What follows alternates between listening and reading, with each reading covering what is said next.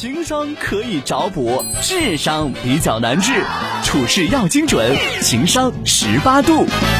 钟先生说，和女朋友今年谈了第七年了，今年总是因为一些小事吵架，不知道为什么。我感觉到我们俩不太合适了，东哥能不能给点建议？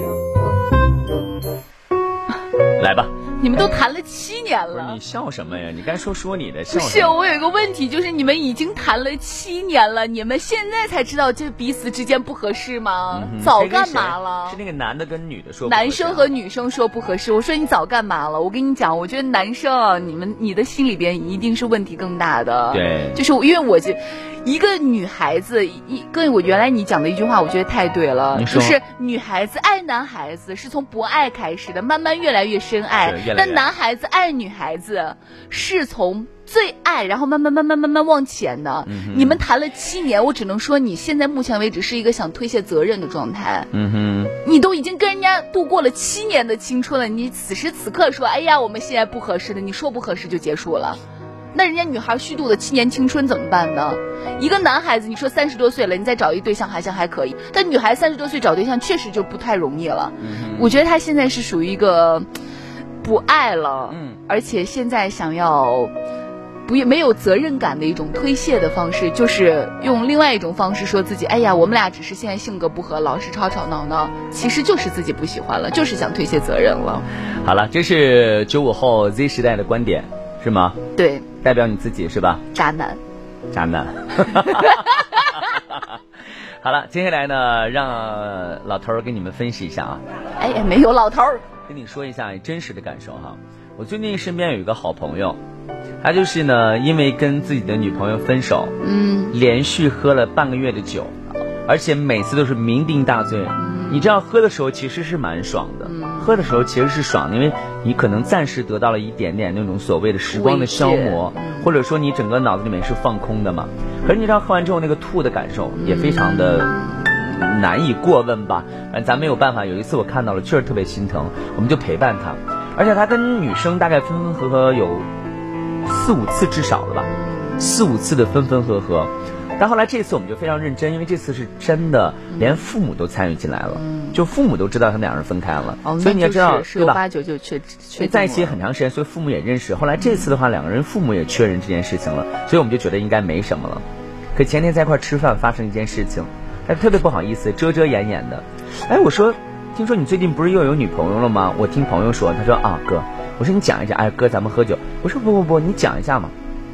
哎，不讲不讲，没有啥了。是。对你跟我的反应一样，因为他一遮掩，遮掩上两次以上的时候，我当时第一个反应就是，我说复合了，复合了啊。他说，哦，啊。然后复合之后呢，我就没有办法去点评。我当时内心里面有一点点的就是跟你一样，啊，这种感觉。朋友们，你们也有感受哈。而且当时分手这个理由其实是不太光彩的，不知道你能理解吗？呃，我理解了。就这个事情。应该分，你觉得不可以再和了，结果他就是又原谅了，又原谅了，就是又可以了。所以我后来在这件事上明白一个道理，我跟思思的观点不太一样，就在于他觉得是渣男，或觉得说，哎，为什么要分开？你早干什么了？没有早干什么，晚干什么？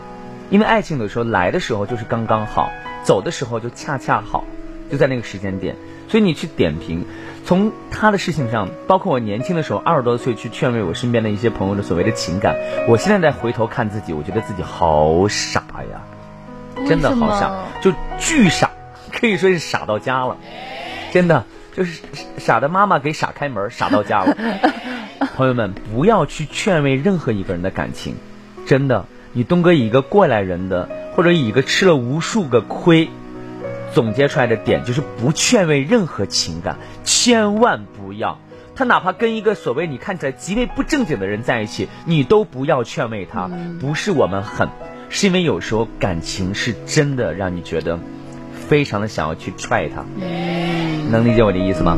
就你很想去抽他跟踹他，可是当时你抽完了踹完了，并且他也愿意让你抽，那个时刻他也愿意让你踹，但他过后仍然去干这件事情，这就是爱情。所以人家说爱情这东西没道理的，嗯，对不对？陈小春是不是唱这歌？爱情这东西没道理的。现在我可以明确的跟你讲一件事情。当然了，讲回这位朋友说，我应不应该分手？七年的感情了，他跟我提出来不合适了，我应不应该分手？我给大家举一个例子，你们可能就能明白这个意思。这也是我今天最大的一个感受哈。我每次都讲的是即兴的，是我自己的最真实的感情迸发出来的。好，思思，现在你面前有一箱橙子，放了一个月了，其中有一个橙子有一半坏了。嗯，你要不要吃？不要。确定吧？嗯。OK，这个问题的答案已经解决了。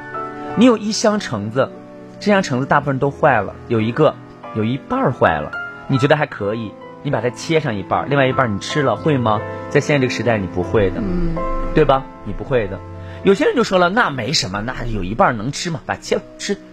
那可能对于这个所谓的植物生长过程、水果生长过程不了解的人，他可能不太明白。其实这一半的橙子也已经坏了，你明白吗？已经被腐蚀，里边很多的东西都没有了。这时候你吃它，很容易怎么样？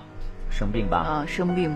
打不打吊瓶？当然了，很有可能还会犯肠胃炎，是吧？嗯疼不疼？难不难受？会啊。如果再给你一次机会，你还吃不吃？不吃啊。明白了没？感情是同样的道理，明白吗？你只是在那个时候，你觉得扔了它有点可惜，可是你真正把它捡起来的时候，你会发现，其实跟你想象的是完全不一样的，因为它可以让你，就是进入到那种。完全生死的小轮回，你想你那个肠子拧劲儿疼的时候，那个感受是什么样的？所以，亲爱的，如果我是这样一个人的话，如果我是一个女孩子，我会怎么做啊？我现在换位思考一下，如果是我，以我现在的年龄讲情商，我觉得用不上。我会跟他讲，谢谢你现在告诉我这件事情，因为我觉得我依然还在年轻着，总比我跟你待到四十岁你还不娶我。那个时候，我真的所有的青春都浪费了。我今年三十二岁，对吧？我可能跟你在一起七年的时间，我从二十五岁就跟你在一起了。但是还好，这段时间我特别感谢老天爷，还赐给了我一个可以让我思念、可以让我感觉、可以让我触碰、也可以带给我温暖的那么一个人。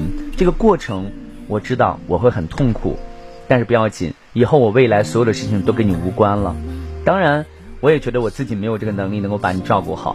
所以我想，我自己的真实感受，在转身那一刹那，我会送给他，希望有一个人以后会在你的身边出现，他能像太阳一样给你所有的光芒，而我，对不起，我不是太阳，没有办法散发光芒。唉，你要是作为女孩，你真的太好了。不是太好，因为不好也没办法，只能这样做。所以转身去寻找属于你的太阳就好了。辛苦的去了解，却是一。